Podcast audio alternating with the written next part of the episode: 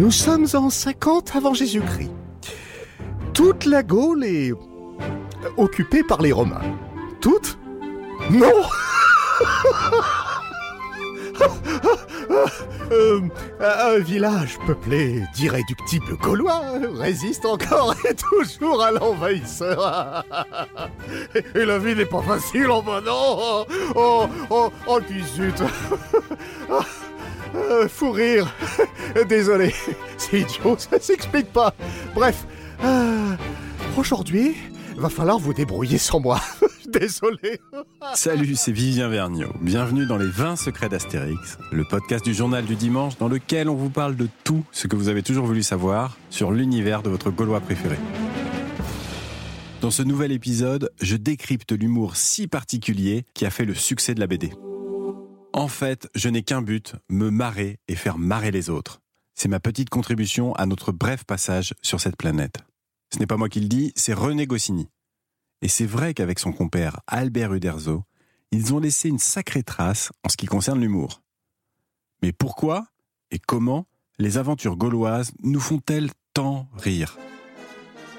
D'abord, on rit des personnages, de leurs noms basés sur des jeux de mots et ou de leur physique rendu si expressif par le dessin. Goscinny et Uderzo aimaient caricaturer les Gaulois, mais aussi les autres peuples qu'ils rencontrent. Et pas de jaloux, tout le monde en prend pour son grade. Pourtant, Astérix et Obélix ne sont pas toujours rieurs. Ils sont même plutôt sérieux, surtout le plus petit des deux. Mais les gaffes du plus gros, qui a dit gros? Tiens d'ailleurs, ça c'est du comique de répétition. Celles du barde Assurance Tourix, ou les bons mots du druide Panoramix sont souvent drôles. Et puis on rit aussi des situations absurdes et dans les albums. Exemple, quand Astérix demande, dans Astérix légionnaire, où se trouve le bureau des renseignements? et qu'un fonctionnaire romain lui répond C'est pas. Adressez-vous aux renseignements, ils vous renseigneront. Ou encore quand les chefs gaulois et belges se toisent pour savoir quel peuple est le plus brave. Sans compter les disputes si prévisibles entre le poissonnier ordre alphabétique et le forgeron c'est automatix. On rit car on sait avant l'heure comment ça va finir, y compris pour les pirates, dès qu'on les aperçoit dans une case. Il y a le comique de situation, donc, euh, celui de répétition, euh, celui de répétition. Pardon, je devais la faire. Hum, mais il y a aussi les calembours et les jeux de mots qui font partie de l'ADN d'Astérix. Eh oui, Goscinny adorait les calembours.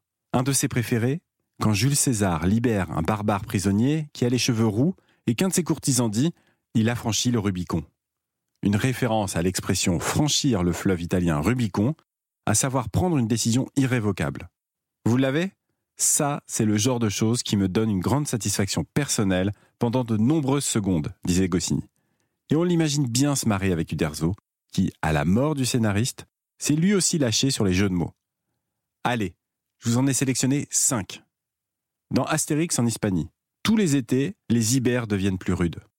Dans le domaine des dieux, il ne faut jamais parler sèchement à un humide. Dans Astérix et les Normands, ah, c'est donc ça un dracard de touristes.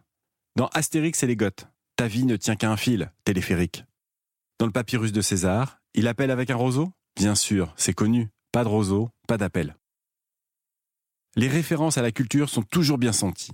Par exemple, César la Belle de Cadix, rencontré dans le Tour de Gaulle d'Astérix, fait référence à l'opérette La Belle de Cadix, créée par Raymond Vinci et Marc Cab en 1938. Désolé si je vous l'ai mis dans la tête. Et le détournement de l'actualité est aussi un des ressorts de l'humour dans Astérix. Ça passe par l'introduction de personnages célèbres caricaturés, on en a parlé dans le neuvième épisode de ce podcast, ou encore de références contemporaines. Les clichés du présent font irruption dans le passé. On pense aux roulottes à deux étages dans Astérix chez les Bretons, elles rappellent les célèbres bus impériales londoniens. Autre exemple, les montagnes slaves installées à l'occasion du combat des chefs. Vous ne l'avez pas? Je vous laisse deux secondes pour cogiter. C'est bon?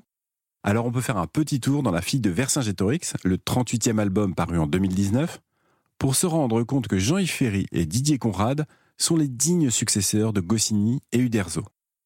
L'aventure s'ouvre avec les lieutenants de Vercingétorix, Monolithix et Hippocalorix, qui sont membres du FARC, le Front Arverne de résistance secrète. Car les Arvernes parlent en cheux. Et à chaque fois que le nom de Vercingétorix est évoqué, il est écrit en minuscule, car il est celui dont on doit prononcer le nom.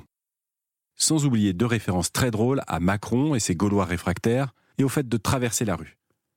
Même si les auteurs ont écrit cette dernière phrase avant que le président de la République ne la prononce.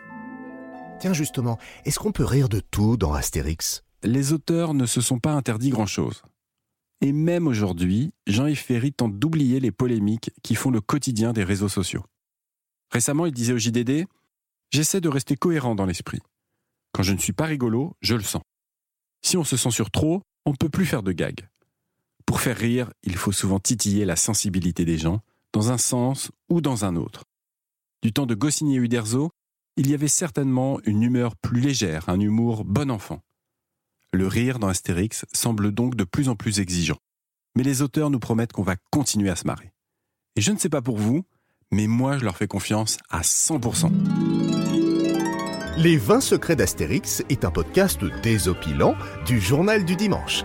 C'est une production Europe Studio en partenariat avec les éditions Albert René, une propriété du groupe Lagardère comme le JDD et Europe 1.